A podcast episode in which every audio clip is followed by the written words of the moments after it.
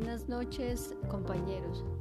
En la noche de hoy les estaré explicando acerca de la comunicación asertiva agresiva, con el fin de que cualquier persona aprenda de este audio. Como ejemplo, en mi lugar de trabajo me encuentro con personas que muchas veces no saben comunicarse efectivamente y puesto que por andar de afán y con estrés quieren que los atiendan rápido se ponen de mal genio e inician discusiones con los empleados.